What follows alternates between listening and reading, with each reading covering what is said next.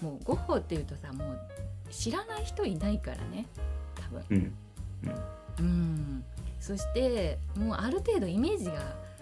もうできてしまってるしでうん。たくさん展覧会行われてるしで調べたら10本映画ができてました。えー、あそうなんだ。すんごいそんなあっなえそんなにあそのうちのね私は一番このあの長長い間支持されているアメリカのねあと炎の人ゴあゴッホっていうねうん。炎の人ゴッホっていう映画を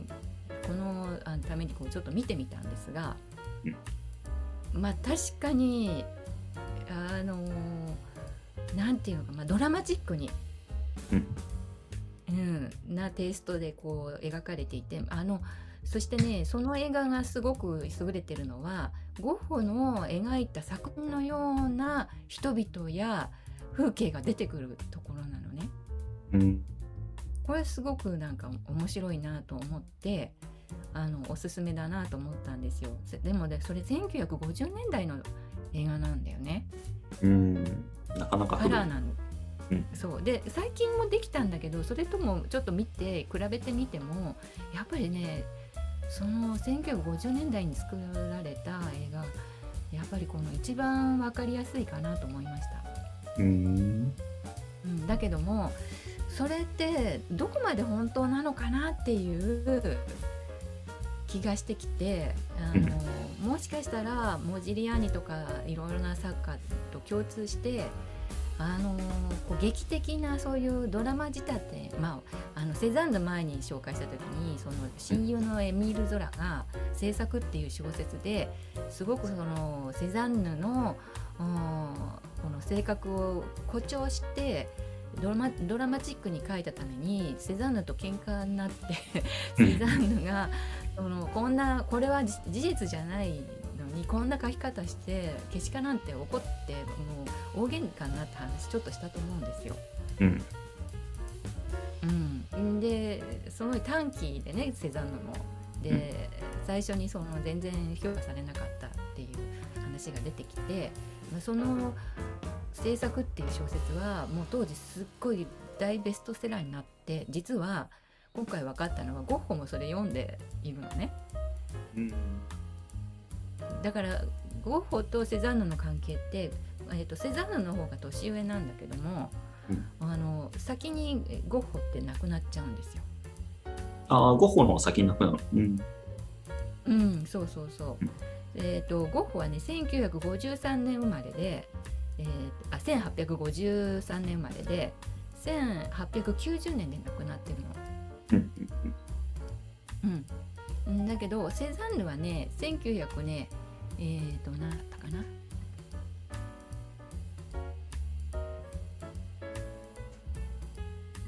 えっ、とね1839年生まれでだから、まあ、20年近く前に生まれて、まあ、20年もないや15年ぐらい前でに生まれていてそして1906年に亡くなってるからゴッホが亡くなってからあ6年後に亡くなってるんですよ。でその重なっていてそのセザンヌが売れなかった時期でもエミール・ゾラっていう親友が小説家で有名になっているからあのなんか人々にはその制作っていう小説を通してセザンヌの人あの存在ってわわか知られてるのね。うん、でそれをゴッホはこのうん読んだっていう記録が残っていて、うん。でそれであなんかこういろいろゴッホにまつわるこの話ってたくさんそのウィキペディア見てもたくさん出てくるんですよ。うんでそれはどうしてなのかなって思ったらそういえばゴッホの手紙ってあったなと思ってあの今回またゴッホの手紙を読んでみようって思ったのね。うんところがゴッホの手紙もうんとこれまでにいろいろな出版社からいろいろなバージョンで、あの出版されていてどうもねどんどんまた発掘されて出てきたりしてと昔とまたねあの研究が進んで昔のその内容の一部はね贋作だったとかねうん。人がそのあのなんかそういうドラマチックな人生をだったんではないかって想像して書いた手紙も含まれてるらしいのそういうことも分かってきたのね。でそこであの一番最新の研究成果をあのちゃんとこう知った上でゴッホを話したいと思って、うん。最初はねあのブログの記事をあのからこう私がこうそういうことに気がつき始めたんですが、うん。あのこういうことが海外のその情報記事にあの載っていって、えーその炎の画家ゴッホは優れた文学史者だった。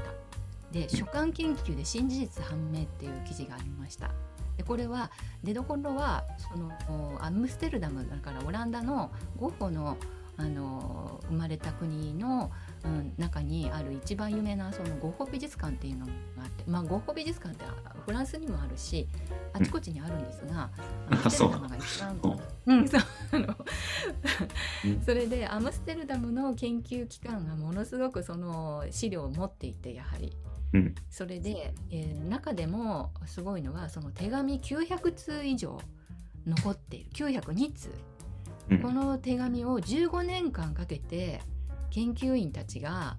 つぶさに読んでこれは本当にゴッホの手紙なのかどうかから始まって、うん。えー、とその翻訳もうん要するに手書きで書いてある文章だからそれをちゃんとこのインターネット上で何が書かれてるか全部データに起こして、もう誰でもがそれを閲覧できるようなウェブサイトまで作ったんですよ。うんそれでその中で分かってきた浮かび上がってきたのはどうもこういうことなんですよね。ハンス・ルイテンっていう人が言ってましたが、うんゴッホの神話を打ち砕くようで申し訳ないが彼は貧困にあえいでいたわけでも不当な評価をされていたわけでもなかった、うん。えそして狂った天才でもなかったと言ったんですよ。うんどうですか？杉野さんのイメージとしてゴッホのイメージ。まあ、この前半はなんかよく言われることだよね。この貧困にあえれたとか、不当な評価をされてた、要するに自分は評価されなかったみたいなことに苦しんでたみたいなのは、ね、よく言われてることだからうん。あのあでも違ったんだって感じだよね。狂った天才かどうかはちょっとあんま分かんないけど。私もその辺はわからないんだけど確かになんかすごくこの気の毒な人だったのかなって思ってた部分があったんですよね。なんかすごく孤独で誰にも理解されなくてっていう。そういうイメージがあって、えーそしてこのこういう記事もあったらね。これまでゴッホは生前に正当な評価を受けていなかったと考えられてきたが手紙ちゃんと読んでみると仲間から尊敬されていたことも明らかになったしえさらに自殺する前の6年間はテオから毎月ん毎月よね200フランの仕送りを受け取っていたことも分かっている。まあ今で言うねいくらぐらいなのかちょっと見当つかないんですがあの筆がね5フランぐらいで売ってたっていうのが出てくるのね。うんうん、うんだからそれが1,000円だとすると、うん、これ40倍だから、まあ、4万円ですよね。だからまあなんか田舎に住んでる分にはどこかこう安い物件だったら今でもうんていうのかなそんなに4万円あったらなんとかなるんじゃないかなって私も思うのよ。うんそして当時妻と5人の子供がいる郵便配達員の月収はわずか135フランだったっていうからじゃあそうなるともう少しあるよねだから56万ぐらいあったかもしれないよね。うん。筆1本5フラン。うん。に1000円。5フラン1000円。10フラン2000円。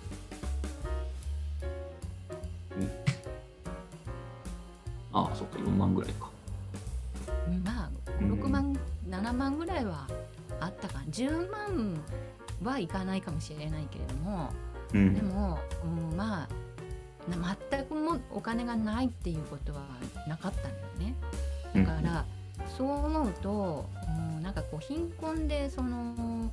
うん、なんかこう病気がちで、えー苦しみながら作品を描いてっていうのとはちょっと違うなと思い始めたの。うんうんうん、そこででもやっぱりちゃんとこう手紙見なきゃいけないと思ったねそれで。うんうんうんまあそのように、まあ、あの手紙をちゃんと読まないといけないなと私が思い始めて、うんまあそれであの、まあ、その前に、まあ、日本でそのゴッホの手紙っていうと、うん小林秀夫っていう人が、あー紹介しているのね。うん、それで、まあこういう小林秀夫っていう哲学者が書いた「ゴッホの手紙」っていうこう薄いこの新潮文庫って結構私も中学生とか高校生の時に書いてこの中にちゃんとこう絵がちゃんと印刷されていてすごくこうとっつきやすいの。というのはねみすゞとかでだ出してる本当に本格的なゴッホの手紙がこう掲載されてる本って6巻本で出ていてうん普通一般はそれ買わないし読めないなかなか。だからついこれを読んでしまうんだけれどもこれを今回またもう一度買って読んでみたんだけどかなり主観が入ってるの小林秀夫の。うんうんうんうん。うん、要するに想像してえ要するにゴッホが手紙を書いたと500900通もあったとしても全部を書いてるわけじゃないじゃない？じ日日頃のいろんなことをね。うんで特に一番重要なパリでそのその弟のテオと一緒に同居してモンマルトルで生活した期間っていうのは弟と一緒だから手紙が残ってないわけ。うんなるほどそう。だからパリの生活の様子っていう想像がつかない、まあ、想像するしかないんですよ実は、うんうん。うん、そうすると一番その刺激を受けていろいろアートについて考えたりその自分の作品についてそのどう思ってたかっていうことが、みなかなかその手紙からはこう見えてこなかったっていうのがあるんだよね。うんで最後の方のいろいろその、まあ、精神病院とかにも行っちゃったりゴあのゴーギャンとこのあ喧嘩してアルルでその、うん。まあ、耳まを切ってしまうってね自分のねゴッホがそういうちょっとした事件が起き、まあ、ちょっとでも結構大きな事件が起きてしまってその部分っていうのはいろんな人が記憶に残ってるから人伝いでいろんな文文章が残っていて、でそれがドラマになっていたり、まあ、映画になったり舞台になったりしてしまっているんですよ。だからよくこのゴッホの手紙を読むとゴッホはもっと冷静だったりしていろいろ自分でかなりいろんなこと考えながらこう理論立ててこうあの頭の中整理しているんだけれども、うんなぜかこの小林秀夫のこのゴッホの手紙ではやはりこう強人扱いなんですよ最初から。うんうん、それでねあの、まあ、強人っていう言葉が、まあ、本当によく出てくるんですよねこの文章この本には。でもほらゴッホはさ自分のことをさまあその病院に行ってしまったしあーまあ辛い気持ちもあるけど自分を強人だっていう言葉は使っていないの。うんうん、それそうなのよね。でこれでそのこ小林秀夫の文章の中に、まあ、こういうことが載っているんだけど私の持っている複製は非常によくできていたものだがこの色の生々しさは美し得ておらず奇怪なことだがそのために絵としては複製の方が良いと私は見てすぐ感じたっていう要するにゴッホのこの絵なんだけど。小林秀夫はその手紙と一緒にそのゴッホの作品もちゃんと見てるんだけど、うんそのこの絵はなぜかもう圧倒されちゃってあのちょっと正常な人間が描くものではないと思っているの。うんうん、もっとこの落ち着いた風景画っていうものをたくさん見てきてそっちの方が見慣れていたんだと思うのね。それでこの作品の裏には絵の中あの絵のね裏側にはその僕の理性は半ば崩壊したっていう文章が手紙の文句が記されているんじゃないかみたいなこと書いてあるけどそんなことはどこにも書いてないんですよ実は。記憶一生懸命調べたしあとボルゲン整理番号651っていうのを今回このゴッホの手紙のその本を買っあの豪華1万9800円で買ったんですよ私。すごい大変なもうねこの新潮社がねなんかあの創立何なんだっけゴッホ生誕百何十150年記念で作っちゃったんだけどこれはゴッホ美術館と共作でその、まあ、翻訳も新たに変異な言葉で今風のね若者が考えてる言葉で分かりやすくこう翻訳し直したのね。うん、でその中にこの651番調べたらないんですよ。うん、削られてるの。っていうのはその600ね、えーと、50番からね655の間がね抜けてるんですよ。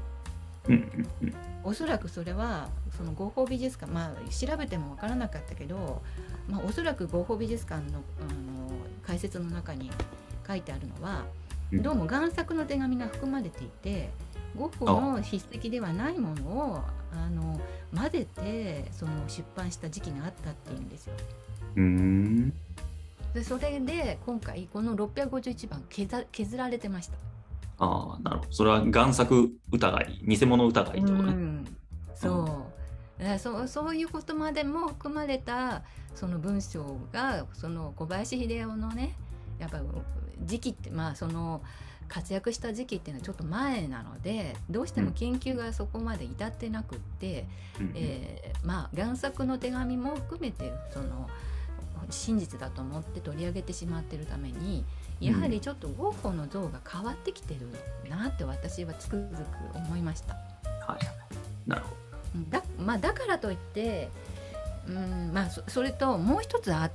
これもこの小林秀夫がこのうんゴッホの手紙を分析する、うん、一つの資料として取り上げたものがこのカール・ヤスパースというドイツの心理学精神分析者っていうか精神、まあ、心理学者であり哲学者でもあって、まあ、ハンナ・アーレントとかあハイデガーの先生にあたる人なんですが、この人が実はミスズから出ているストリンドベルグとファン・ゴッホっていう本を出してまして、えー、そこの中にあのゴッホの「その病状というものを分析要するにゴッホが精神あの疾患でその精神病院にこう入院するんですね最後の方。でその時に医者の診断診断書って残っているんですよ記録に。でそれをもとにヤスパースがまあそういう、うん、専門の医師が判断したそういう病歴の分析を行っているんだけれどもうんこれがまたね非常に分かりにくい書き方をしてるの。うん、要するにすごく冷静に分析しようと思っているから一応ヤスパースとしてはその医師の見立ての、まあえーと、精神分裂病当時はそういう言い方で今は統合失調症と言いますが、うん、とそういうその病歴というものが本当にあったかどうかそしてそれがとゴッホの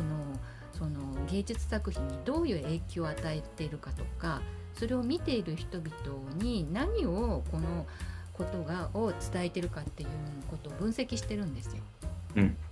うん、そこですごくこのね重要なことを言っていて、えー、まずうんこのゴッホの天才性というかそのみんながこうこうびっくりしたっていうことの裏にそれが何て言うのか時代背景としてあやはりそのプリミティズムとか子どもの絵とかその正式なその絵画を、うん、学んだことのない人々の、まあ、正式っていう言い方はあれなんだけど専門的なあのえーそういう訓練を受けていない人が書いたものに対しての興味というものがあもうその当時すすでにあったんですよね人々の中に。うんその中の一つとしてゴッホのこのなんかそれまでとは異質なあー作品、えーえなんて色が非常にド派手で、うん。えー筆跡がそのはっきりしていて要するにこの筆の跡がよくわかる。こうそういうの消さないで残す方法とか、まあ、そういうものに対しての興味というものなんか異質なものに対する興味が社会的にすごく盛り上がっていたためにそれを受け入れたしそれが今までと違うことを一応その病気としてその刻印することによって何、えーなんていうのかなこの反社会的なものに対しての理解いや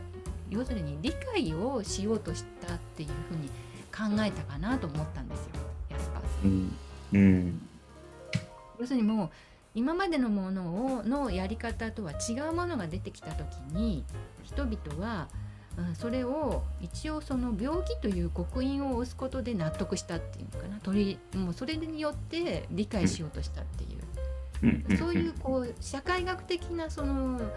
見地からそのゴッホを見ているから、まあ、それを日本人が読むとあもうこれは病気というものを題材にしたそのテーマにした作家なんだというふうにうんその狂気ね狂気というえものをたそれをテーマにしたアーティストなんだって思い込んでしまうそういう側面あるかなと思いました。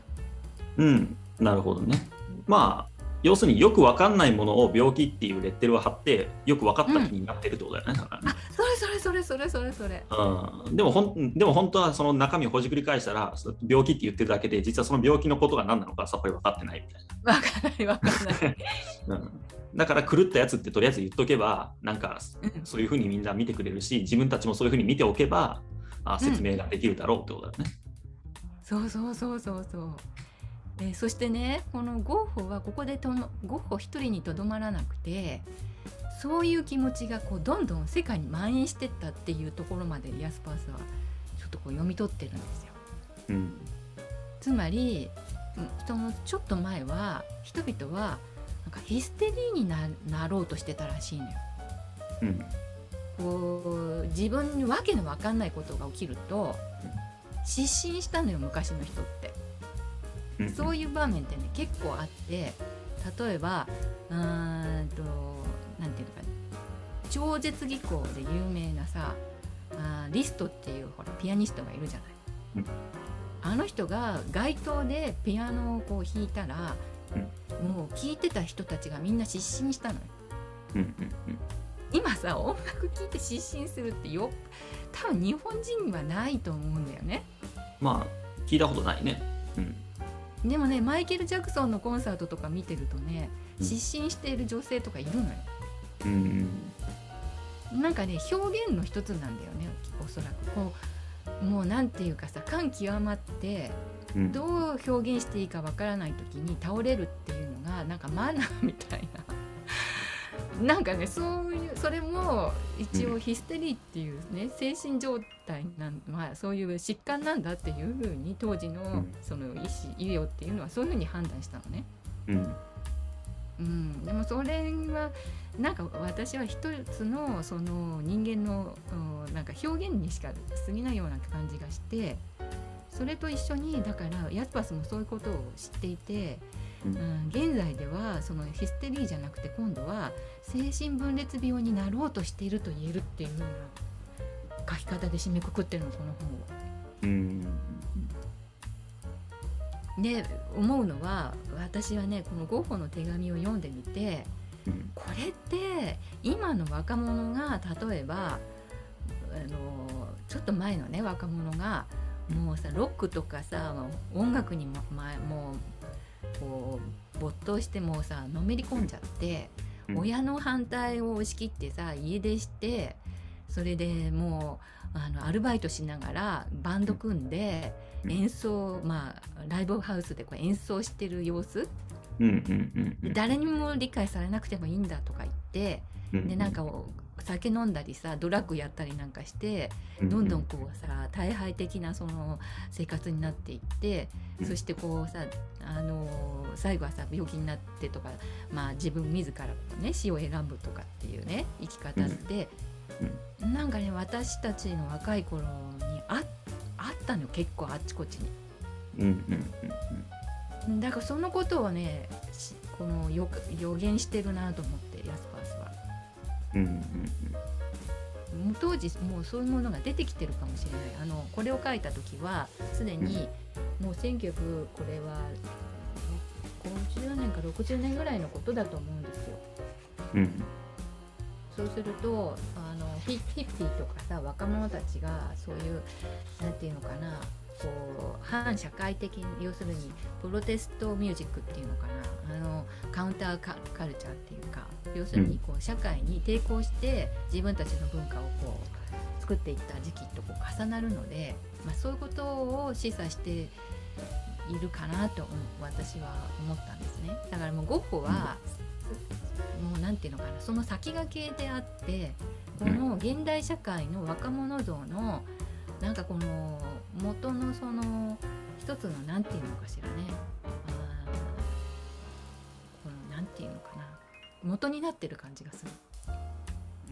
うんうん。まあ象徴だよね多分ね。まあ象徴だね。そうそう。うんうんまあだってやってることはねあのパンクだからね。一言で。そうそう要するにだって今までの現実なんかしら綺麗に整えた芸術なんか知らねえよって言ってあのうん。筆の跡をバンバン残したアートを描いたわけでしょ、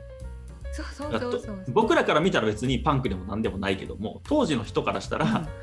ゴッホがやったことはすごいパンクなことだったんじゃないの？そうなのよ。なんか、まあそれまでのなんか静かなさ景色とかね静かな生物の絵、ね、地味でさあのこうシックな色使いで、うんあのもう物静かなこの絵っていうものがみあの大人たちはさそれがいいものだというふうに思って買ったり語ってるわけじゃない。うんそれさなんか古臭くないかと思っているわけよ若者のが作家たちは。うんうんうんその中の一人に過ぎないのよゴッホは。うんうんでもねそれがいいとなるとねなかなか振り切れないものなんだよねいくら若くても。うんそこからさその抑圧というかさそういうものからうん。こう脱皮する勇気っていうのはものすごいさと今よりも当時は大変なことだったと思うの。そうだね。うんうん。まあそういうことでねあのそういうふうに思いながら私はあのこれねこの本の元のこれ翻訳されたこのね本は日本のバージョンなんですけれど、これうん。うん1万9800円ですけどうんうん。ここういうねなんかこの箱に入ってて、まあ、立派なんですが、うんこの元は、まあ、これはあの高津さんっていうじゃないこう甲府甲府寺っていうのかななんか司さんっていう、あの人があー翻訳でその人が見たのはこのこの画面に映っているこれが元になってるんですよ。うんでこれね六巻本で事細かにこの出てくるこの書簡の中に出てくるこの絵はですねこれはうん手紙にゴッホがスケッチを描いていて、えーもうドラなんていうのドローイングの作品になっちゃってる手紙さえあるんですよ。うんでそのうーんとそれがこれを元にして油絵なんかが制作されているのでうん。これが一体この、えー手紙に書かれたあのドローイングはその後どういうふうに油絵になったかっていうそこまでちゃんときちんと研究した成果をうん。この本にされてまして。まとめてあるんだね。うわ欲しいなと思ったんですよこれ。うんうん。そしたらねいくらだと思いますこれ。一応ね海外のねサイトで売ってましたが、うーん。何？83万円でした。あ83もうもうあれなんだよ。ねだからもう吸ってないんだよね多分ね。もうもう出てるもんしかないってことだよね。まあそうなんです。そそしてまあ2009年のものなのでだからもう実質ねうん。えっ、とアマゾンで見たらねうん。あの情報は載ってるんだけど売ってなかった。うん。それで日本の図書館でどこで持ってるかなと思って一応女子美術大学の図書館検索したらうん。2冊あり 2, 2セットありました。美大に行けばの美大の図書館に行けばねどどこでもあるんじゃないかと思います。なるほど。うん、83万はちょっと一人ではね。そうだねまあそこでねでもねみんなこの中身見たいでしょうしうんなんかこの手紙の中にゴッホが書いた作品の裏話みたいなのが絶対書いてあると思うじゃない。うんうんでできる限り頑張って私は、うんここに書いてある収められてあるだろうなという内容を、まあ、私の興味の範囲内ですけれどもなるべく手紙に書かれていたにあの自分の作品についての記載を作品と一緒にこう照らし合わせながらみんなに見てもらおうというところをまあ頑張ってちょっとやってみました。うんうん、で私もこれ見たいですけれどもあのまあおいおいねまたなんか機会があった時に見ることにして、だけど今回はちょっと的を絞らないとね、うん。何しろ膨大な内容なんですよ。とにかく細かく見ていたら。もうね付箋がもうねこんなに付箋があっても、ね、どこに何が書いてあるかね もうわからないぐらいねもうたくさん重要なことが書かれているの。で私は、まあ、ゴッホのほら恋愛とかさ悩み人生上の悩み仕事の悩みとかお金の悩みとかさそういうものをいいろいろ面白いこと書いてあってどれにまとめた方がいいのかなと思ったんですが、うんえーまあ、こうこういうふうにほらデッサンが出てくるしさそのこの作品だってもう油になったものあるのよねちゃんと。えーうんうんまあ、そういうのを照らし合わせてさどういうふうに展開していったかもう知りたいじゃないうんこういうの。うんうんなんでどういうふうにしていったらいいんだろうかなと思って最初のうちはもう丁寧に見見すぎてても絞れなかったの。うんそれで、まあ、最初のうちはねゴッホのその宗教性みたいなものちょっと興味があったね私の中に。うん、あの牧師さんの息子だしあの途中までは牧師も経験してるのね。うん。経験なきクリスチャンの家なんですよ家は。すっごい真面目な家なの。だからすっごい窮屈なの。よそして、うん。まあ、兄弟も妹がいたり弟がいて上にお兄さんがいたみたいだけどお兄さんはあの赤ちゃんの時にも亡くなっちゃってるのね。うんだから自分が一応長男なんだけどもうそういうのに限ってさ長男らしからぬ人間になっちゃうものなんだよね。うん、それでそのお父さんの方はその牧師を後継いでもらいたいと思ってるから子供の頃からもうほら信仰をさこう根付かせるようにさものすごく厳しいこのあしつけをしてるんだけれども出来が悪いのよゴッホは。どっちかっていうとなんかねそういうのに耐えられないの。うんうん。うん、えーでねあのーなんていうのかな。でもねその時代もね分析したんですよ。そのゴッホが生まれた時代のこのクリスチャンって、まあ、キリストを信じてる人ってどのぐらい信じてたのかな。つまり、うニーチェとかも出てきてるしそのなんていうのかな本当に神様っているって信じてるかなって思ったのよ。もしかしたらゴッホはそれを信じないからそのそこの枠に収まらなかったかな。牧師では生きていけなかったんじゃないかなと思ったの私は。うんうん。そしたらねこの本の最初にねもう開けてあ1通目か2通目ぐらいですよねうん。まあ、ロンドンにいた時に、えー、とテオに弟テオに送った手紙の中に、このルナンっていう人の文章が最後にポツってこう引用して書いてある場所があって、うん。それでこれはね30まあなんていうのかな。うーんロンドンに行ってすぐには書いてないけど、えーロンドンで最後の手紙なのかな。あ違うな。あ最後の手紙その次にはパリに行ってるんですがこれねえーと、ゴッホがちょうど、えー、と22歳の時に書いた手紙なんですが、この世で生きていくには自己を滅却せねばならない、宗教思想の伝道者たらんとする者にはこの思想の他によりどころはない。人は幸福になるためだけにこの世にいるのではない。ただ正直であるためだけにここにいるのですらない、えー、社会を通して偉大なることを実現するため高貴さに到達するためほとんどの人々が引きずっている生活の非俗さを乗り越えるため人はこの世にいるのであるってルナンっていう人は書いてる。それをこう写して書いてる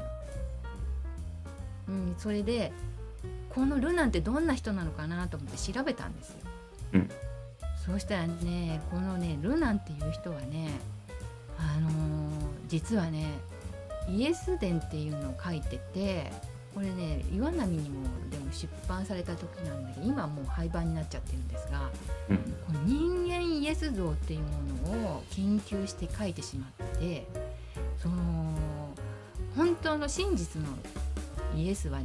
神ではなく神の子でもなく人間であるっていうことを書いちゃった。うん、これ結構近代合理主義の塊みたいな人で、うん、うん、でも結構ねこう何て言うかなやっぱ人種差別みたいなのを持ってた人だしその当時植民地主義でこのいろいろその何て言うのかなオリエンタリズムとかそのいろんなものを厳しく批判してる人なんだねこの人って。うん、だからねまだねその時はねゴッホの中には敬虔なこのクリスチャンであろうとすればするほどこのルナンのこの考え方にこのこう落ち着かなきゃいけないって思うんだけどそこにそこになんか自分自身の葛藤みたいなものがったんじゃないかなと思う。でその後に日本のほら浮世絵なんかに興味持っていくからやっぱり抑えきれない衝動っていうのがあってでも自分ではそのパリやそのアルルに行く前のその実家にいた頃っていうのは一生懸命その敬虔な信仰者であろうと努力していたことはあったみたい。うん、でもそこになんかねこの何て言うのかなやっぱりこのゴッホの苦しい側面というかなかなかその画家になりきなろうと思ってもなりきれなかったり、えー、まあその勇気が持てなかったり、えー、そういう背景っていうものっていうのはその手紙の中ですごく感じたところでした。うん、でそのそれじゃそのゴッホの理想し最初の頃理想してた画家像って何かっていうとねやっぱりこの、うん、バルビゾン派のミレーなんですよね。うん、みんなが知ってるのはこのミレーで他にもいろいろ出てくるんですけど名前が出てくるんですがあこういう世界をあ初期は自分でもこの、うん、庶民の信仰っていうのはこうでミレーさんが書いてるこの晩鐘のようなこれが人々の幸せでありこのこの風景を見たいがために牧師になりたいと思ったりなろうと思ったりそれからえ後にはこういう絵が描けたらいいなとも思うようになっていくんです。うん、うん、でこの色調をちょっと覚えておいてほしいんですが、うん、やっぱりここまでもね、うん、世の中のその社会の風潮もあるんでしょうけどもなんか落ち着いた色深い味わいとか、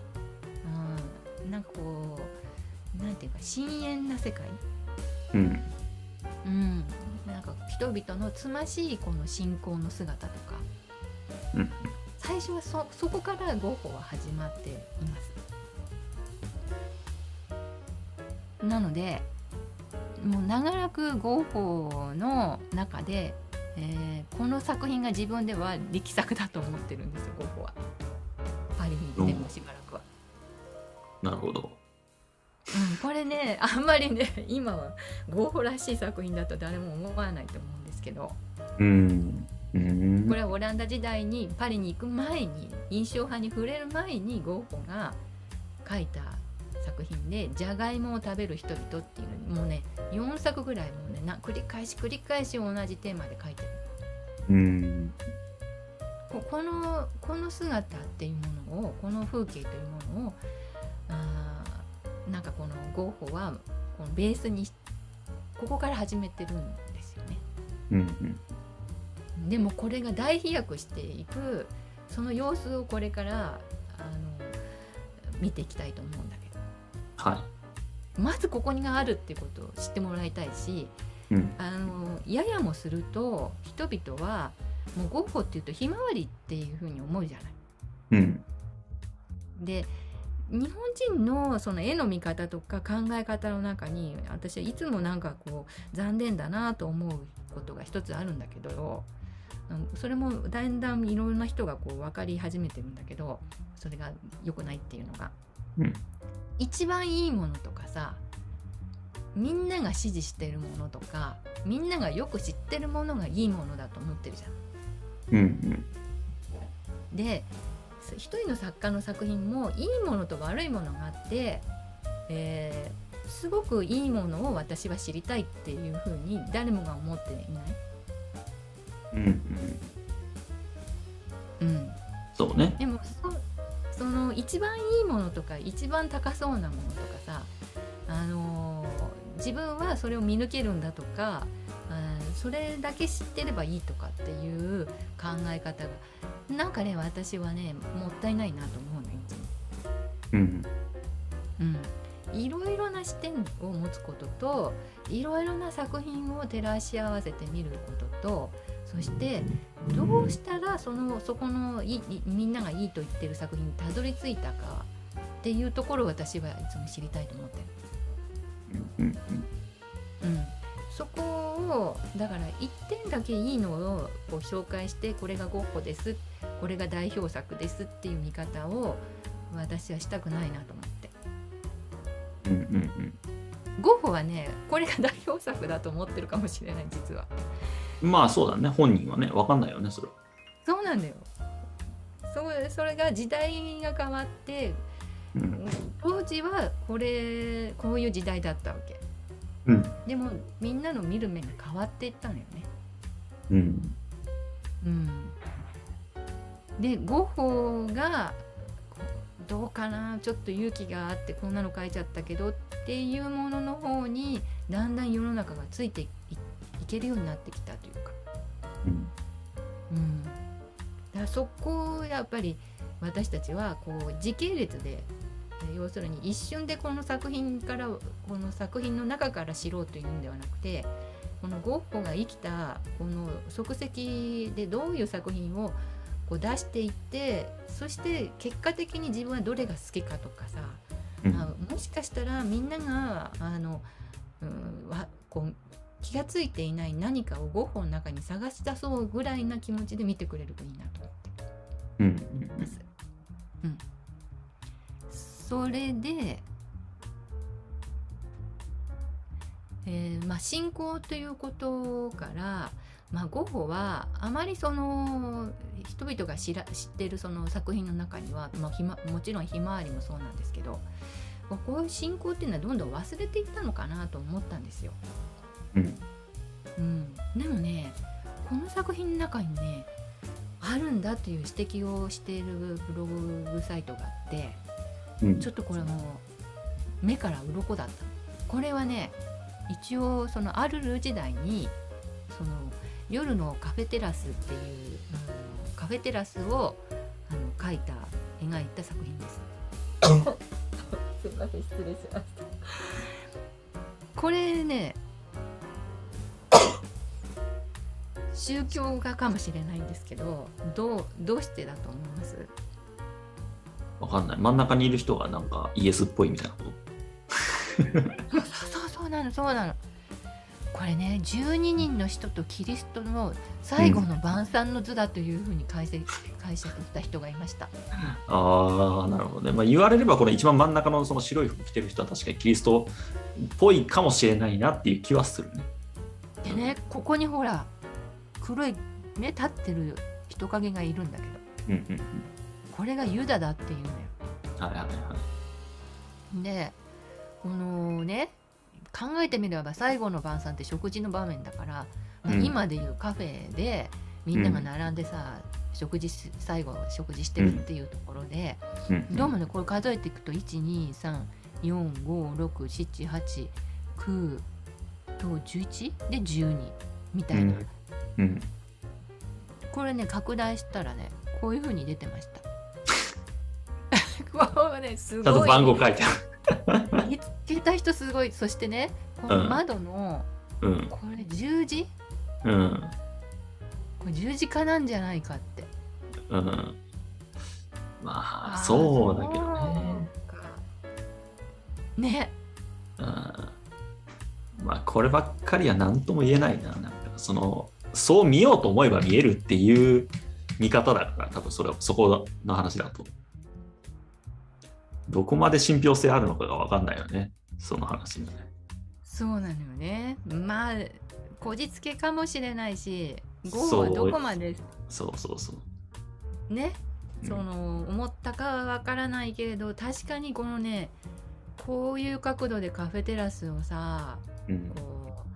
うまずさこんな綺麗な黄色のねあの照明が美しいカフェテラスをこのブルーの夜空にもバックにねこの対比して、えーもう色がすごいすこう鮮やかでもうさこのさっきのねじゃがいもとは違う同じ食事をするさじゃがいものこれね。じゃがいもとは大違いだ。大違い。同じ食事の場面ですよ。うんだから構図も違うし色彩も違うし構成もねなんかこの世界ってすっごい小さい狭い世界じゃない？うんうんだからここに至るもうさ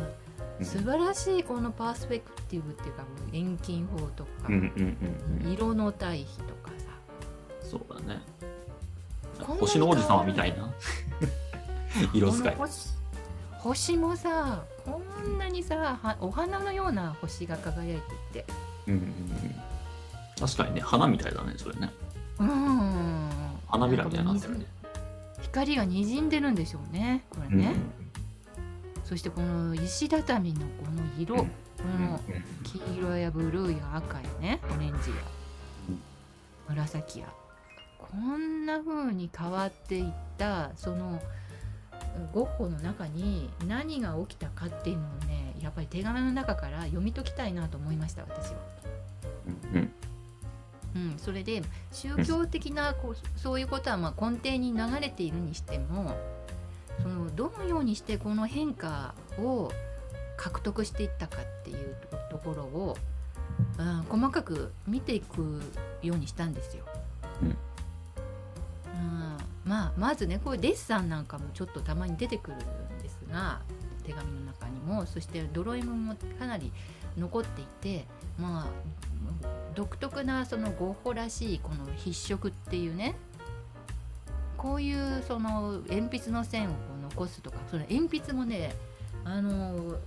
この会社の鉛筆すごく良かったってテオに手紙書いてるのがあってちゃんとな社名まで書いてあって、まあ、ファーバーカステルって今も